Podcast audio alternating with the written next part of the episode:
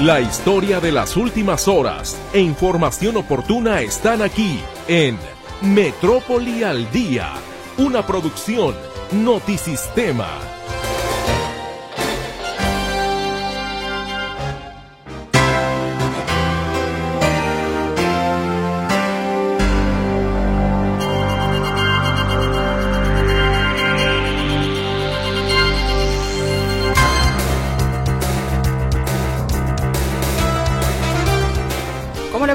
Pero muy buenas tardes. Les saludo con muchísimo gusto en una emisión más de Metrópoli al día en este viernes frío. Oh, sí, sí que ha hecho frío, la lluvia y tal. Y bueno, pero eso sin, no debe de ser un pretexto para que nos baje las ganas de hacer las cosas, ¿no? Ciertamente se antoja, como dicen por ahí, tequilero, ¿no? Pero bueno, hay que terminar primeramente nuestra jornada y luego pues ya Dios dirá. Y aparte es viernes y el cuerpo lo sabe. Pues sea usted bienvenido a este espacio en este viernes ya 16 de febrero de 2024 y aquí iniciamos con el resumen informativo. Derechos Humanos emite medidas cautelares a la Secretaría de Salud Jalisco tras la muerte de una paciente en el Hospital Psiquiátrico El Zapote a manos de otra interna se hablaba de desabasto de cobijas, ahorita que está el tiempo de frío, ¿no? Y bueno, también se volvía a comentar la cuestión de las instalaciones que estaban sucias y demás. Afectados por el fraude en la empresa inmobiliaria AJP, protestan en Casa Jalisco para denunciar omisiones de las autoridades en la investigación del caso. Pues que sí hay tráfico de influencias porque pues cómo es posible que nosotros a año y medio no hemos podido avanzar y Fiscalía fue lo que le reclamamos, dicen que no, que no hay no hay preferencias. Protestan trabajadores de la UDG contra el incremento salarial ofrecido y los cambios a su sistema de pensiones. Pero no ha habido información clara del manejo del fondo, ni hay una comisión de vigilancia, no se ha instalado en 20 años. La empresa Uber inicia prueba piloto en Guadalajara para videograbar los viajes de los pasajeros ante las denuncias de choferes sobre asaltos violentos. El gobierno de Jalisco reporta oficialmente 14.447 personas desaparecidas al actualizar el registro estatal. La Comisión de Puntos Constitucionales del Congreso del Estado aprueba el presupuesto constitucional para la Universidad de Guadalajara. Por el bien de la universidad y por el bien del Estado.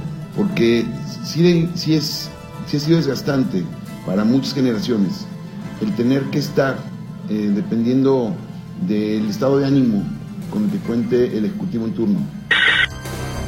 Trailer impacta siete vehículos y deja cuatro personas heridas. Reporte de presuntas personas armadas en la antigua central camionera provocó el cierre de la terminal. Aquí estamos con usted, todo el equipo. Muchísimas gracias por el favor de su escucha. Mi compañera Berenice Flores, ya sabe usted, está al frente de atender su comunicación en las líneas telefónicas fijas, los números 33 38 13 15 15 y 33 38 13 14 21. El WhatsApp y el Telegram también están a su disposición en el 33 22 23 27 38. Mi compañero César Preciado le saluda allá en el control de audio y ante este micrófono su servidora Mercedes Altamirano. Y pues bien, tenemos un día frío y déjeme decirle que estamos en un frente frío, en el frente frío número 35, para ser exacta, que está provocando ese clima extremo en buena parte del territorio nacional ya que en las zonas serranas de varios estados del norte hay nevadas, mientras que en el centro y occidente del país van a continuar las lluvias. Se prevé nevadas para las sierras de Sinaloa, Chihuahua, Coahuila, Durango y Nuevo León, así como en la cima del Nevado de Colima en Jalisco. El Servicio Meteorológico Nacional ha pronosticado lluvias para hoy en los estados de Chihuahua, Coahuila, Nuevo León, Zacatecas y San Luis Potosí, así como también en Jalisco, Colima, Querétaro, e Hidalgo. Ah, y me falta uno, Aguascalientes. En el caso específico del área metropolitana de Guadalajara, hemos estado todo el día con cielo nublado, acompañado de lluvias dispersas, y esto va a prevalecer por la noche, inclusive también por la madrugada por lo que el ambiente se mantendrá fresco en el día y ligeramente frío desde la noche, como le digo, hasta el amanecer. Y bueno, como ya le habíamos anunciado, en caso de que usted no lo supiera, para aquellas personas que estaban entusiasmadas con el tema de las eh, festividades o las celebraciones por el 482 aniversario de Guadalajara, de su fundación, Ayer le comentábamos que hoy quedó suspendido el Festival G de Luz en el centro de Guadalajara, justamente porque ya se eh, preveía esta situación de un clima pues adverso, ¿no? Y para eh, la tecnología que, de acuerdo a lo que nos explicaba ayer nuestro compañero Héctor Escamilla Ramírez, se utiliza, bueno, pues para evitar cualquier riesgo, es de que para el día de hoy, y efectivamente el pronóstico me parece que fue acertado con el tema de la lluvia, pues se ha suspendido. Sin embargo, mañana sábado se van a reanudar las actividades y en lugar de concluir el domingo, finalizará el próximo lunes. Entonces, hoy al menos está suspendido el festival G de Luz en el centro Tapatío. Hay más información, pero también tenemos que hacer una pausa y ya volvemos.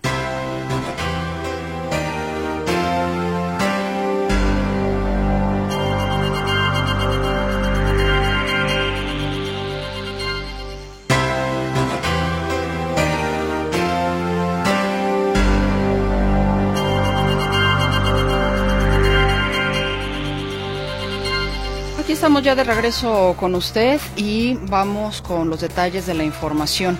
El día de hoy hubo un par de protestas, una de ellas que tiene que ver con este fraude en la empresa AJP y otra que está relacionada con los trabajadores de la Universidad de Guadalajara inconformes contra los cambios al sistema de pensiones.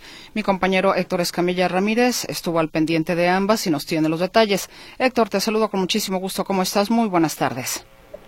¿Qué tal, Meche? ¿Cómo estás? Buenas tardes.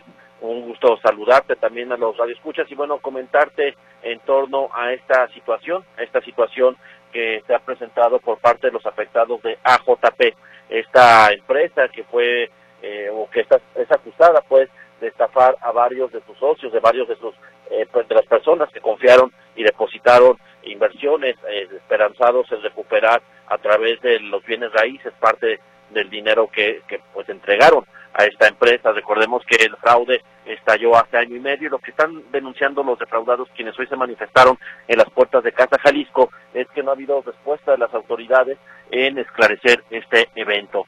El, pues básicamente el asunto de AJP refiere que, eh, o lo que denuncian los afectados es que a varios años de distancia la autoridad ha sido pues omisa, omisa en, en, en abrir las investigaciones. Por ejemplo, en todo lo que va de la investigación, solamente dos personas han sido detenidas por este fraude de AJP, dos personas eh, de varios eh, pues personajes que estarían involucrados en este hecho, entre ellos familiares de los socios mayoritarios de la empresa que a pesar de que estarían coludidos en este caso, pues dicen a nadie los ha molestado. También solamente dos cuentas congeladas por este caso de AJP, de no superan los 20 mil dólares estas cuentas aseguradas y bueno, señalan que eh, a pesar de existir otras cuentas bancarias que implicarían también ingresos de la empresa, estos no han sido tocados por las autoridades. El reclamo principal señalan es que mientras le están dando celeridad, por ejemplo, investigaciones como el caso Jox Holding, eh, que finalmente de hecho son menos afectados comparado con AJP, en el caso de AJP pues se están retrasando. Eh, dicen esto daría a entender que si hay colusión de varios funcionarios por proteger a varios de los involucrados en AJP. Escuchemos lo que dice una de las afectadas por este fraude inmobiliario. Pues que sí hay tráfico de influencias porque pues cómo es posible que nosotros a año y medio no hemos podido avanzar y fiscalía fue lo que le reclamamos, dicen que no, que no hay no hay preferencias, que ellos siguen el mismo curso igual y no es verdad. Y también pues yo le puse a consideración al licenciado Manuel Gutiérrez el que el señor eh, el, este el que salió como víctima, pues ese es un servidor público. ¿Y cómo es posible que un servidor público haya invertido 10 millones de pesos? Pues de dónde lo sacó, ¿por qué no lo tienen a, investigación, no? Y que también está vinculado a JP.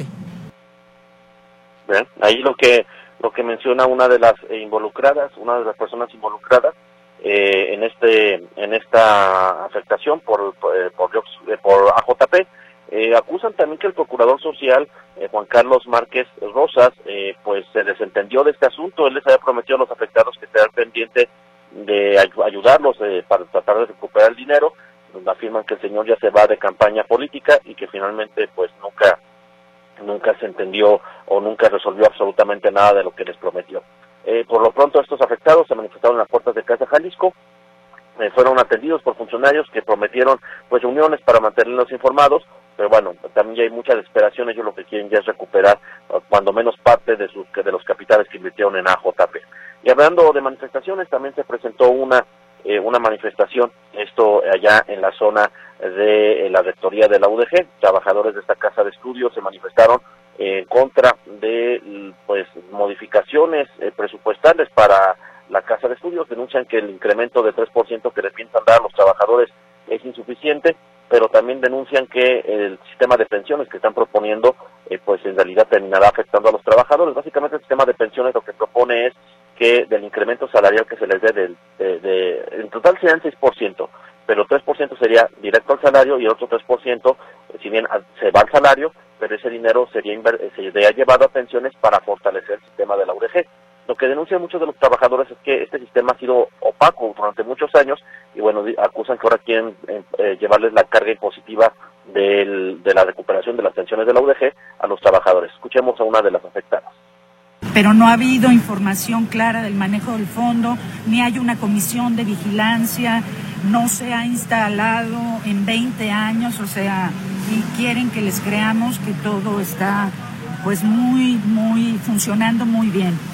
Eh, se retiró, nos invitó a entrar al Paraninfo como si eso fuese un acto maravilloso y lo que queremos realmente es que se dignifique el trabajo de la universidad, la universidad, eh, perdón, el trabajo de las los trabajadores de la universidad.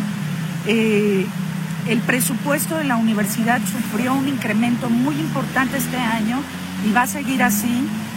la universidad tiene muchas bolsas de donde echar mano.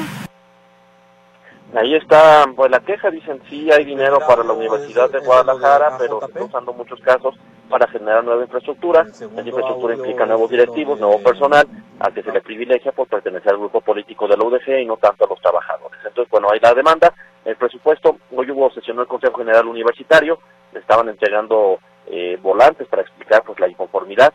Eh, se aprobó el presupuesto, sobre todo porque recordemos que hubo una ampliación presupuestal a finales del año pasado a la UDG aprobada por el gobierno del Estado.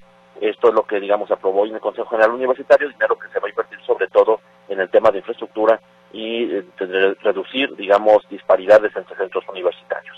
Esta es la información, Meche. Muy buenas tardes. Bueno, pues sí, efectivamente hoy se aprueba en comisiones este presupuesto constitucional para la Universidad de Guadalajara.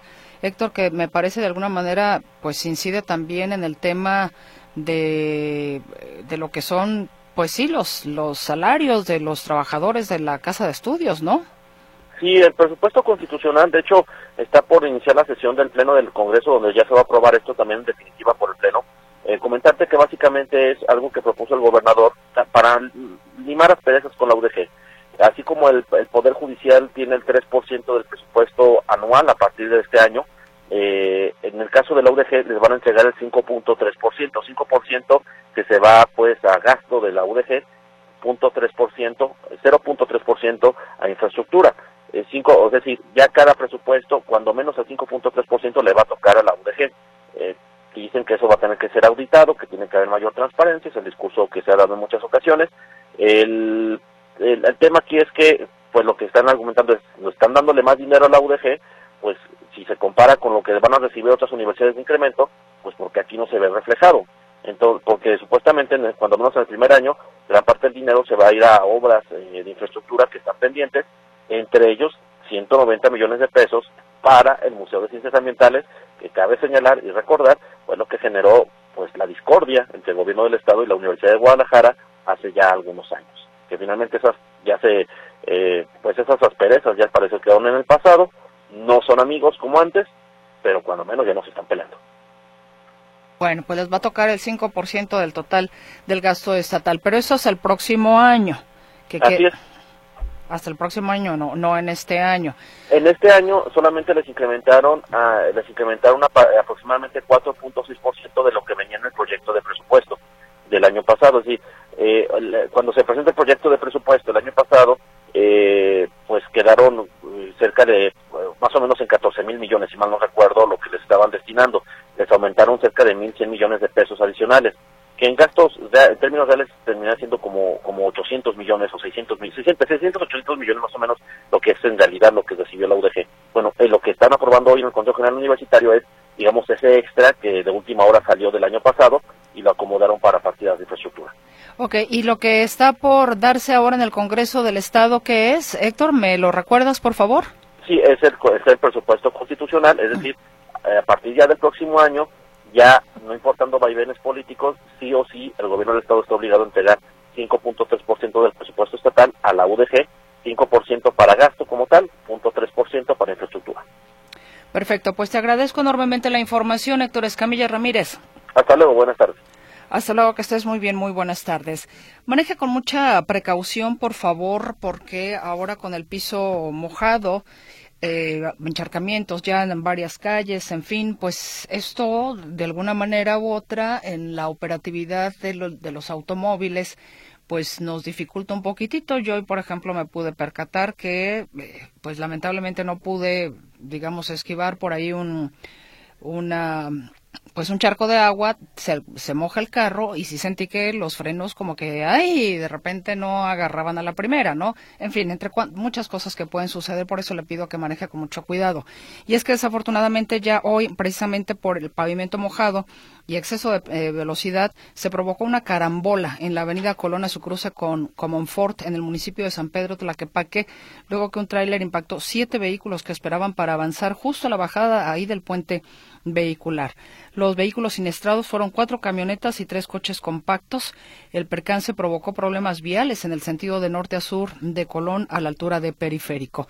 Y algo que con varios compañeros comentábamos aquí, a mí no me tocó, pero sí varios de ellos me llamó la atención que en camino al trabajo, aquí a Notisistema, pues cada uno de ellos se había encontrado al menos un choquecito entre ligerito y un poco más, más fuerte. Entonces, maneje con mucha precaución, por favor.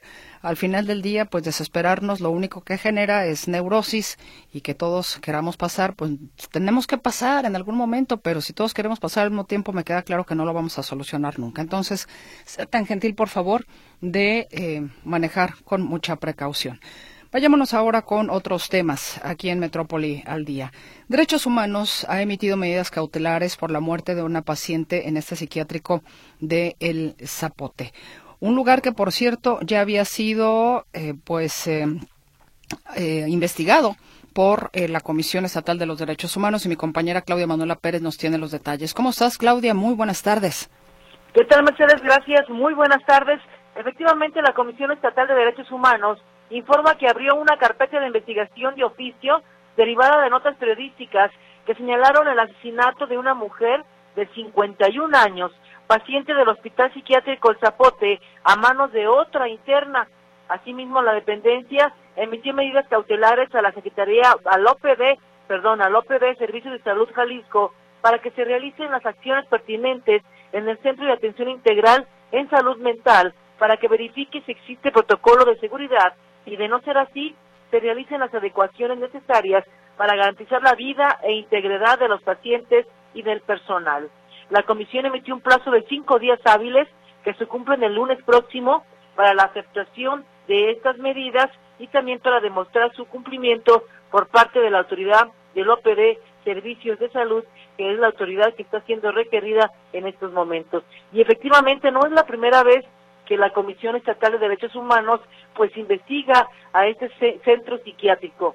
Ya desde junio del año pasado eh, pues había abierto una investigación debido a quejas presentadas ante la comisión y también a notas periodísticas porque se señalaba en aquella ocasión se señalaba en junio del 2023 eh, que no había medicamentos, se señalaba también que los alimentos estaban en malas condiciones en mal estado cuando se les daba a los enfermos y bueno, fue la comisión, levantó una queja de oficio y fue a investigar qué es lo que pasaba en esta ocasión en junio del año pasado. Escuchamos a la, a la segunda visitadora de esta Comisión de los Derechos Humanos, María Guadalupe, que aquí, aquí tengo el nombre, María Guadalupe Real Ramírez, que es la segunda visitadora de esta comisión y es la que ayer lleva este asunto esta investigación a este centro psiquiátrico. Escuchamos.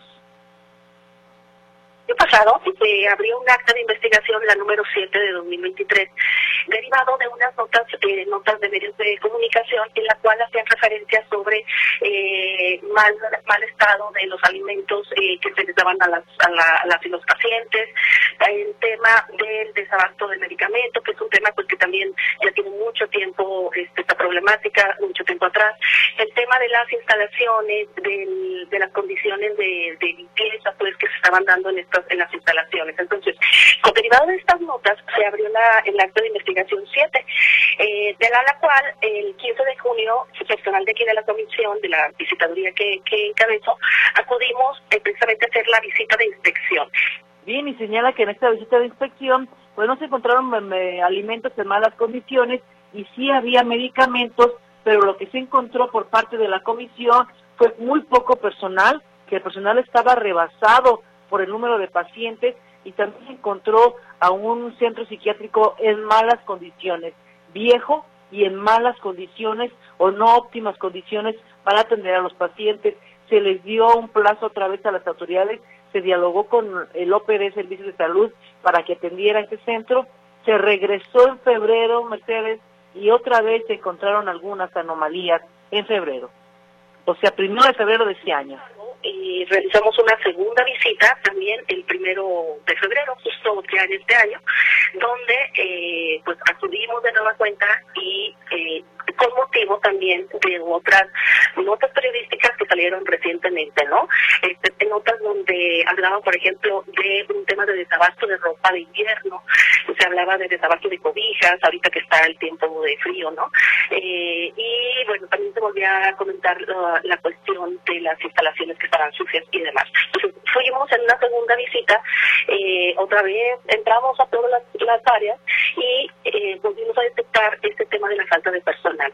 Eh, hablando pues también con el, con el director, hablaba eh, de, un tema que ellos tienen, una cuestión un tema laboral que ellos tienen, pero bueno, nosotros como comisión no somos competentes para conocer de estas, de estas, de estas problemáticas entonces se tiene su historia ya esta, esta problemática en este centro psiquiátrico El Zapote Mercedes y bueno, derivó hace algunos días exactamente en la muerte lamentable de una paciente a manos de otra paciente, pues por falta de personal tal vez o por porque no se aplican los protocolos. Entonces la Comisión Estatal de Derechos Humanos ya tiene documentación, tiene documentado las anomalías, las irregularidades, la, lo que pasa en el centro psiquiátrico y falta que la autoridad, el OPD, Servicios de Salud Jalisco, haga algo al respecto. Ahora se emitieron medidas cautelares, es diferente a la queja que se estaba siguiendo de oficio también anteriormente, se van a seguir estas dos líneas en forma paralela para ver qué es lo que pasa y volver a emitir. Vamos a ver qué es lo que contesta la autoridad de el lunes, se vence el plazo para que el OPD, Servicios de Salud, ya conteste esas medidas cautelares y también señale que las va a aceptar y que va a tratar de corregir todas estas anomalías. Vamos a ver en qué queda, pero la comisión dice que está al pendiente y señala que ya está, ya tiene carpetas de investigación abiertas, pues que en todo lo que, por todo lo que pasa en este centro psiquiátrico del Zapote. Mi reporte, Mercedes. Muy buenas tardes. Pues espero que el secretario de Salud eh, responda a la Comisión Estatal de Derechos Humanos, sino como lo hizo con ustedes los reporteros, ¿no? De que, de que de ese tema ya no iba a hablar. Sí, pero en este caso, Mercedes, el titular del OPD Servicio de Salud es otra persona, que ahorita no recuerdo el nombre porque lo cambiaron no hace mucho, pero entonces tendrá que contestar ya entonces el OPD Servicios de Salud, que es el que opera varios hospitales ya directamente, o sea, ahí se reparten la Secretaría de Salud y el OPD, entonces en este caso tendrá que contestar el OPD, no sabemos entonces si no le correspondía pues porque se enojó el secretario de Salud ayer al contestar esta pregunta, pero sí tendrá la autoridad estatal, el gobierno del Estado, a final de cuentas, es el que tiene que contestar qué es lo que está pasando al interior de este centro psiquiátrico. Sí, porque no solamente es el tema de las medicinas, sino muchas otras cosas, que era lo que el secretario defendía. No, sí, sí tienen medicinas, no, sí, pero estás hablando de que espacios como ese requieren de más, eh, em, entre personal, entre más insumos, muchas cosas, no solamente medicamento. Sí, al parecer es un lugar que también no está, eh, pues eh, que está viejo y no ha sido atendido. Al parecer también ahí no hay buenas condiciones, aparte del personal que está que está saturado, que está rebasado. Entonces, pues sí pasa algo al interior y sí tiene que contestar el gobierno del estado. Te agradezco la información, Claudia Manuela Pérez. Gracias, muy buenas tardes. Al contrario, que estés bien, Claudia Manuela Pérez, Claudia Manuela Pérez con la información y por supuesto que vamos a tener más. Antes, permítanos ir a una pausa comercial.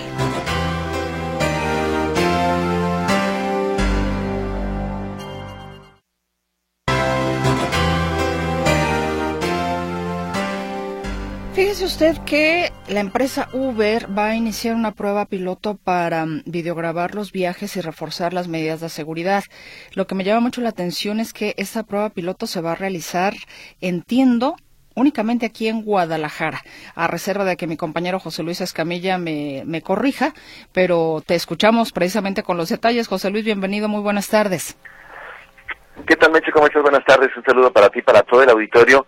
Sí, según informa el propio Uber, la propia empresa de transporte, es una prueba piloto que está iniciando en Guadalajara y que responde, Meche, a una serie de inconformidades y de quejas que tú sabes que han tenido los operadores, los conductores.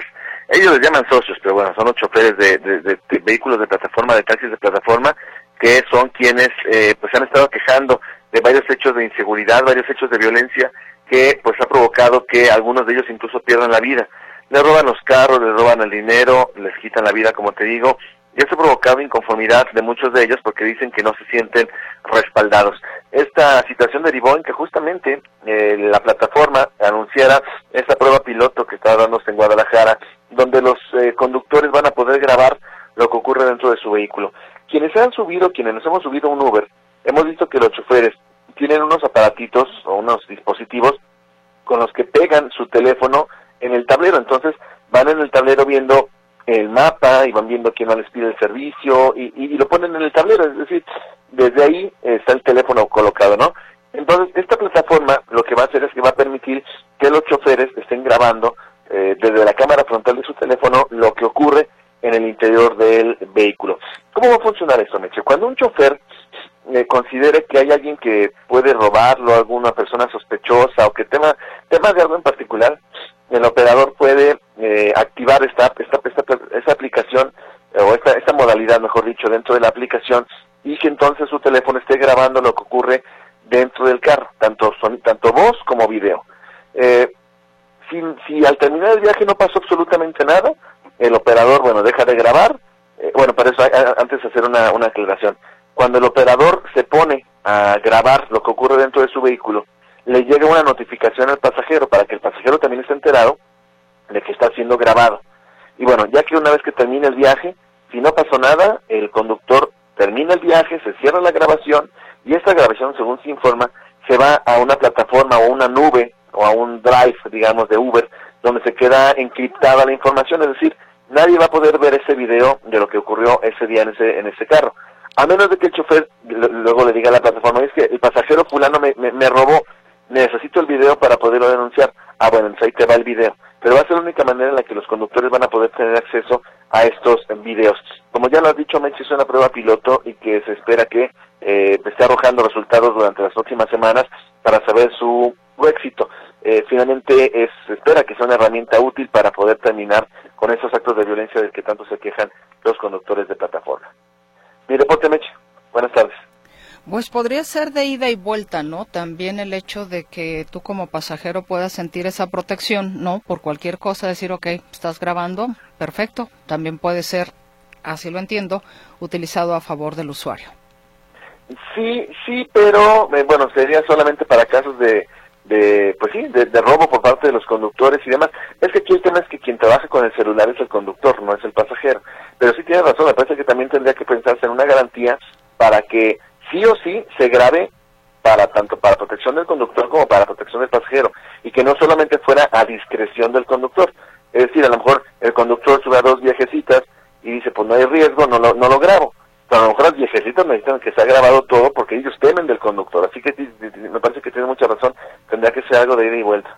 Inclusive para una aclaración de algo, ¿no? Sí, que se me olvidó una mochila o no siguió la ruta o iba fumando o, cualquier cosa, ¿no? Tienes, tienes toda la razón. Mira, la, idea es que de momento se apareciera a criterio del conductor, pero sí parecir, eh, también quizá tendría que ser obligatorio para los eh, conductores que lo hagan sí o sí para garantía de los, de los pasajeros. Efectivamente, pues ya veremos entonces cuánto tiempo se van a dar para la prueba piloto y tener resultados. No se dice, no se dice en este boletín Meche, solamente se especifica que es una prueba piloto que está haciendo durante una semana y que eh, solamente en Guadalajara, pero no se señala para cuándo habría resultados. Perfecto, pues estaremos al tanto entonces y te agradezco, José Luis Escamilla. Hasta luego, buenas tardes. Muy buenas tardes. Participación de usted, nos eh, dice Enrique Morales, esos poli, poli, ¿qué? Politólogos conservadores que dicen de dónde sale el dinero para todos los proyectos del gobierno. Es de ese tamaño el saqueo de la nación que hacían esos mismos y más. Eduardo Velázquez, ¿cómo está el proceso para la aplicación de la vacuna moderna y cómo puedo saber si hay vacunas? Porque fui al COLI, Centro de Salud, y no hay vacuna y en Ciudad Granja tampoco. Bueno, en este caso, señor Velázquez, la vacuna moderna es la que tiene en su programa el gobierno del estado. Entonces tiene usted que entrar a la página en internet para sacar cita si usted, por ejemplo, es de las personas vulnerables. En primera instancia, este programa de vacunación se abrió para las personas con alguna comorbilidad, con alguna situación muy en específico, grupos vulnerables, así en términos generales. Pero ya posteriormente, en estos últimos días, hace tres días, si la memoria no me falla, se abrió para las personas que tengan también eh, 65 y más y que puedan, aunque no tengan una, vaya, aunque no tengan una situación de o que no sean de los grupos vulnerables, podrían ingresar también para sacar su cita, pero esto es con cita, es en la página, bueno, ahorita déjeme le busco la página, porque eh, no, no quiero decirlo al aire porque a lo mejor me falla un poco la memoria y entonces voy a decir una por otra, pero de igual manera puede ponerlo, mira, es más ahorita rapidito, hombre, ya para que la hacemos al cuento, ¿verdad? A ver, ahí está, mira aquí, sí, sí, ya la tenía. Vacunación, la página es vacunación.jalisco.gov .mx, vacunación.jalisco.gov.mx. Victoria Barrientos dice, ¿saben si ya están depositando la ayuda de bienestar? Soy de las primeras letras, gracias, bonito fin de semana. Victoria, claro, no, ya esto eh, pues ya en el caso suyo la letra B se, les depositó en enero, el 30 de enero para ser exacta. Si usted se refiere a los bimestres marzo, abril y mayo, junio, se depositó en el caso suyo, me imagino, Barrientos por la B, a la B le tocó el martes 30 de enero, entonces ya tiene que estar su dinero ahí. Juanita Leiva, ¿sabe si va a llover mañana en la mañana? Gracias. Juanita, el pronóstico para el día de mañana es nublado, pero no lluvia. Ese es el pronóstico. Y como tal hay que tomarlo porque usted sabe que los pronósticos pueden cambiar. Pero el pronóstico para mañana es nublado, pero sin lluvia. Entonces ya veremos pues a ver cómo nos amanece mañana. Tenemos que hacer un corte comercial.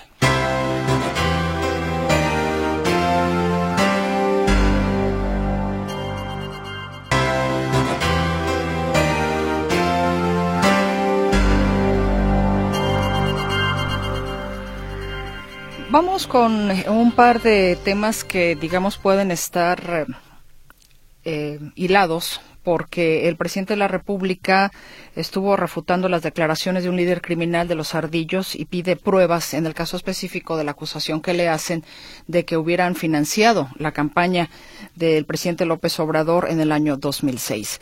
Y le digo que hilarlos porque al final del día eh, tenemos una panorámica un poco complicada que de acuerdo con expertos en seguridad habrá que tener con habrá que estar ahora sí que con mucho cuidado por el tema de la influencia justamente de los grupos criminales en el proceso electoral. Hemos visto lamentablemente algunos asesinatos ya en, en este en este año, ya no nos vayamos más lejos esto todavía no empieza. Por supuesto que lo deseable es que esta situación no se salga de control, no se salga de las manos, pero el INE está preocupado también, obviamente, por, por su gente, por la gente que va a ser eh, parte justamente de este proceso. Entonces, bueno, ahí digamos que eh, estamos hablando de una situación delicada y complicada.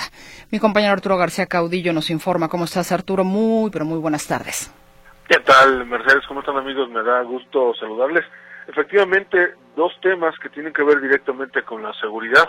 Uno, con el escándalo que se ha generado en torno al presidente Andrés Manuel López Obrador y estas acusaciones que primero vinieron por parte de testigos protegidos en alguna investigación que hizo la DEA, la Agencia Antidrogas de los Estados Unidos, eh, relacionadas con la primera campaña del, del hoy presidente López Obrador, eh, su primera campaña presidencial en el 2006 y que hablaban de dos millones de dólares que le había aportado el cártel de Sinaloa a esta campaña.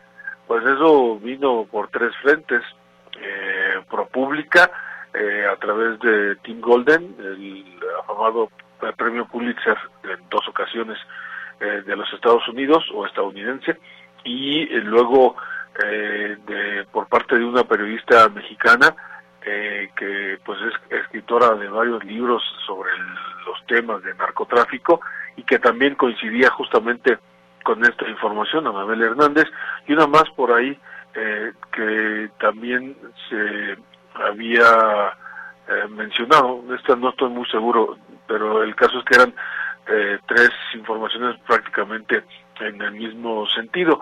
Entonces, pues bueno, ese fue el primer escándalo, digamos, y se ha venido haciendo como una bola de nieve, porque anoche en el informativo de Latinus que conduce Carlos Lorente Mola, eh, dieron a conocer una entrevista, presentaron una entrevista con el líder de los Ardillos, este grupo criminal avecindado en el estado de Guerrero, que también eh, aseguró que él, eh, cuando estuvo en los Zetas, él estuvo antes en los Zetas, antes de separarse para, para crear los Ardillos, él eh, asegura que el líder, en ese entonces el Z42, que hoy está preso, eh, le ordenó eh, hacer política en favor de Andrés Manuel López Obrador en el estado de Guerrero para que pudiera ganar las elecciones también en el 2006 y esto decía era a cambio de que López Obrador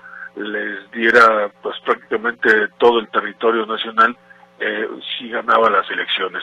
Esto fue la entrevista que se llevó a cabo y hoy el presidente Andrés Manuel Obrador, sin siquiera que le preguntaran, él solito tocó el tema durante la conferencia mañanera. Lorenzo ahora fue entrevistar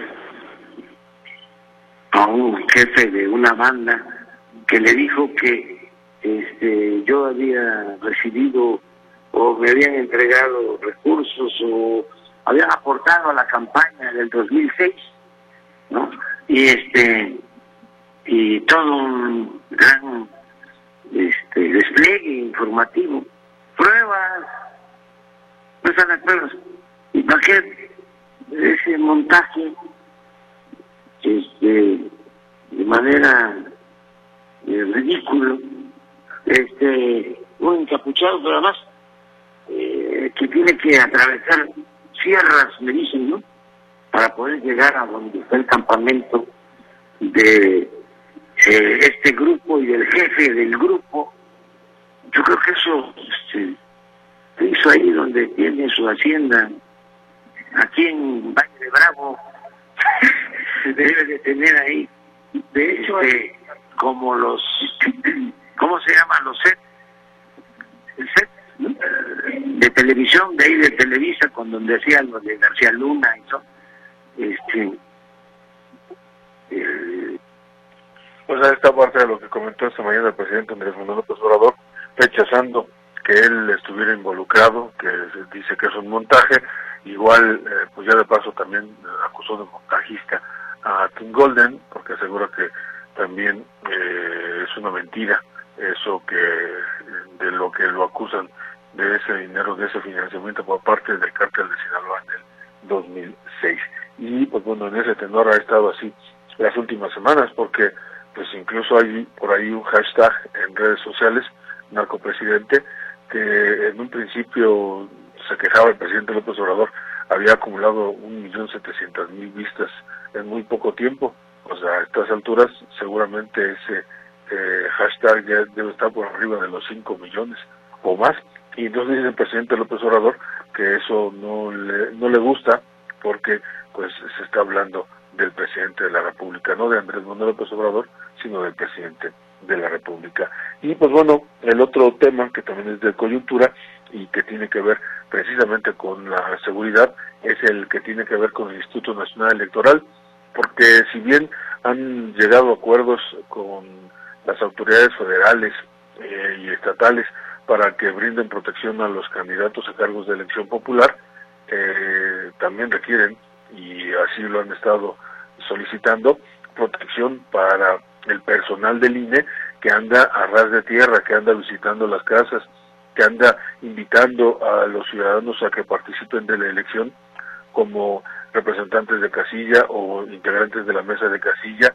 Y todo esto pues eh, sí ha significado que en las 32 entidades federativas, dice Guadalupe Tabey, la consejera presidenta del INE, eh, pues eh, haya, estén en movimiento eh, este engranaje, porque sí requieren también protección los colaboradores del INE. En todos los estados lo están haciendo, entonces no hay uno que no tenga estas medidas de seguridad. he venido diciendo y lo sostengo y lo repito porque esta es la historia del instituto. Siempre hay una preocupación en materia eh, eh, de seguridad para todos nuestros colaboradores que andan en campo y este año no es la excepción. Este proceso no puede ser la excepción. Y lo están trabajando, ellos ya lo están incluso implementando. Hay áreas en donde solicitan de manera puntual el apoyo en los recorridos para ingresar a algunas eh, localidades alejadas, con baja población eh, o de otra naturaleza que ellos hayan distinguido. Y pues sí, efectivamente es un preocupante. Y no en una o dos, dice Guadalupe Tadí, que en las 32 entidades federativas, porque hay zonas a las que de plano pues se, se tiene que entrar con protección o de plano no se entra. Mi reporte, Mercedes. Buenas noches. Muchísimas gracias, eh, Arturo García Caudillo. Vamos a ver qué es lo que sucede, porque sí, ciertamente hay, hay zonas del país que son bastante peligrosas, inclusive pues hasta restringidas o las restringen para que la gente pueda votar. Sí, una situación lamentable, pero que ocurre en nuestro país. Así es. Y, y aquí no es pese a quien le pese, sino aunque no lo crean, eso está ocurriendo en el país. Efectivamente, eso está ocurriendo en el país. Te agradezco la información, Arturo. Al contrario, hasta el rato. Hasta el rato. Mire, tan es así, fíjese lo que estábamos hablando, que no, no, no nos vayamos más lejos. El día de hoy, precisamente, el regidor del Partido del, del, el regidor del Partido del Trabajo en el Ayuntamiento Cualac, en la montaña de Guerrero, Manuel Arriaga, fue hallado muerto dentro de su casa. Arriaga aspiraba a la candidatura a la alcaldía de Cualac por el PT. De acuerdo al reporte policíaco, alrededor de las 12 del día de este viernes se reportó la muerte del edil. Hasta ahora ninguna autoridad ha informado sobre las causas de la muerte del regidor. Sin embargo, una de las versiones es que Arriaga murió por envenenamiento. En este contexto del proceso electoral en Guerrero han sido asesinados tres aspirantes. El padre de un aspirante. Uno más sufrió un ataque armado y un dirigente fue privado de su libertad por horas. La semana pasada, el dirigente estatal de Movimiento Ciudadano en Guerrero, Julián López Galeana, cuando acababa de pasar por la caseta de cobro de Palo Blanco en Chilpancingo, fue interceptado por un grupo armado. Lo bajaron, lo subieron a otra, camioneta, a otra camioneta y se lo llevaron a un paraje cercano.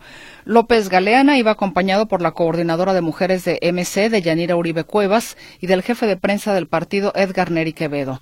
Después de la golpiza, el dirigente se identificó y el grupo armado descubrió que se había equivocado de persona. Luego los liberaron. La noche del martes pasado, mientras cenaba en una taquería, fue atacado a balazos a Abraham Ramírez, padre del aspirante a la alcaldía de Huamuxtitlán por Morena, Rosalba Ramírez García. Apenas el 3 de febrero, un grupo armado atacó al aspirante a la candidatura del Verde Ecologista a la alcaldía de Iguala, Eric Catalán Rendón. Catalán Rendón resultó ileso. Dos de sus escoltas, policías estatales, resultaron heridos. Y seguimos con la recapitulación. El 24 de enero, sobre la carretera federal Chilapa-Tlalpa, eh, Citlapa, perdón, Chilapa-Tlapa, el exalcalde de Atlixtac, el perredista Marcelino Ruiz Esteban y su esposa Guadalupe Guzmán Cano fueron asesinados a balazos. Ruiz Esteban aspiraba a ser el candidato del PRD a la alcaldía de Atlixtac en este en este año precisamente. Su esposa era consejera estatal del Sol Azteca. Fue alcalde de Atlixtac en los periodos de 2015-2018 y 2018-2021. Un poco más atrás, la noche del 21 de diciembre, fue asesinado a balazos el dos veces candidato del PRI a la alcaldía de Acapulco, Ricardo Taja Ramírez. renunció al PRI y ahora era aspirante a la candidatura de Morena a la alcaldía en Acapulco. En junio de 2023 fue asesinado el dirigente del Verde Ecologista en el municipio de Copal, en la Costa Chica, Jesús González Ríos. Había manifestado su intención de competir por la alcaldía de Copala para este 2024. Un recuento, pues, en el caso específico de lo que desafortunadamente ha sucedido en Guerrero. Y hoy, entonces, aquí está la muerte del regidor del Partido del Trabajo en el ayuntamiento Cualac, en la montaña de Guerrero, Manuel Arriaga. Ciertamente habrá que esperar a que las eh, autoridades señalen cuál habría sido el motivo de su muerte. Pero que haya una versión que diga que fue por envenenamiento, bueno, pues ya, sin duda alguna, es preocupante. Eh, nos dice don Eduardo Velázquez, ya me metí a la página para la vacuna del Estado y no da la cita. Nada más imprimes el QR y con el QR te presentas al centro de salud, pero no hay vacunas. No todos los centros de, no todos los centros tienen vacunas. Esto también habrá que precisarlo. Habría que ver qué centro tiene disponibles vacunas contra el COVID-19. Nos vamos al noticiero, Notisistema de las 7.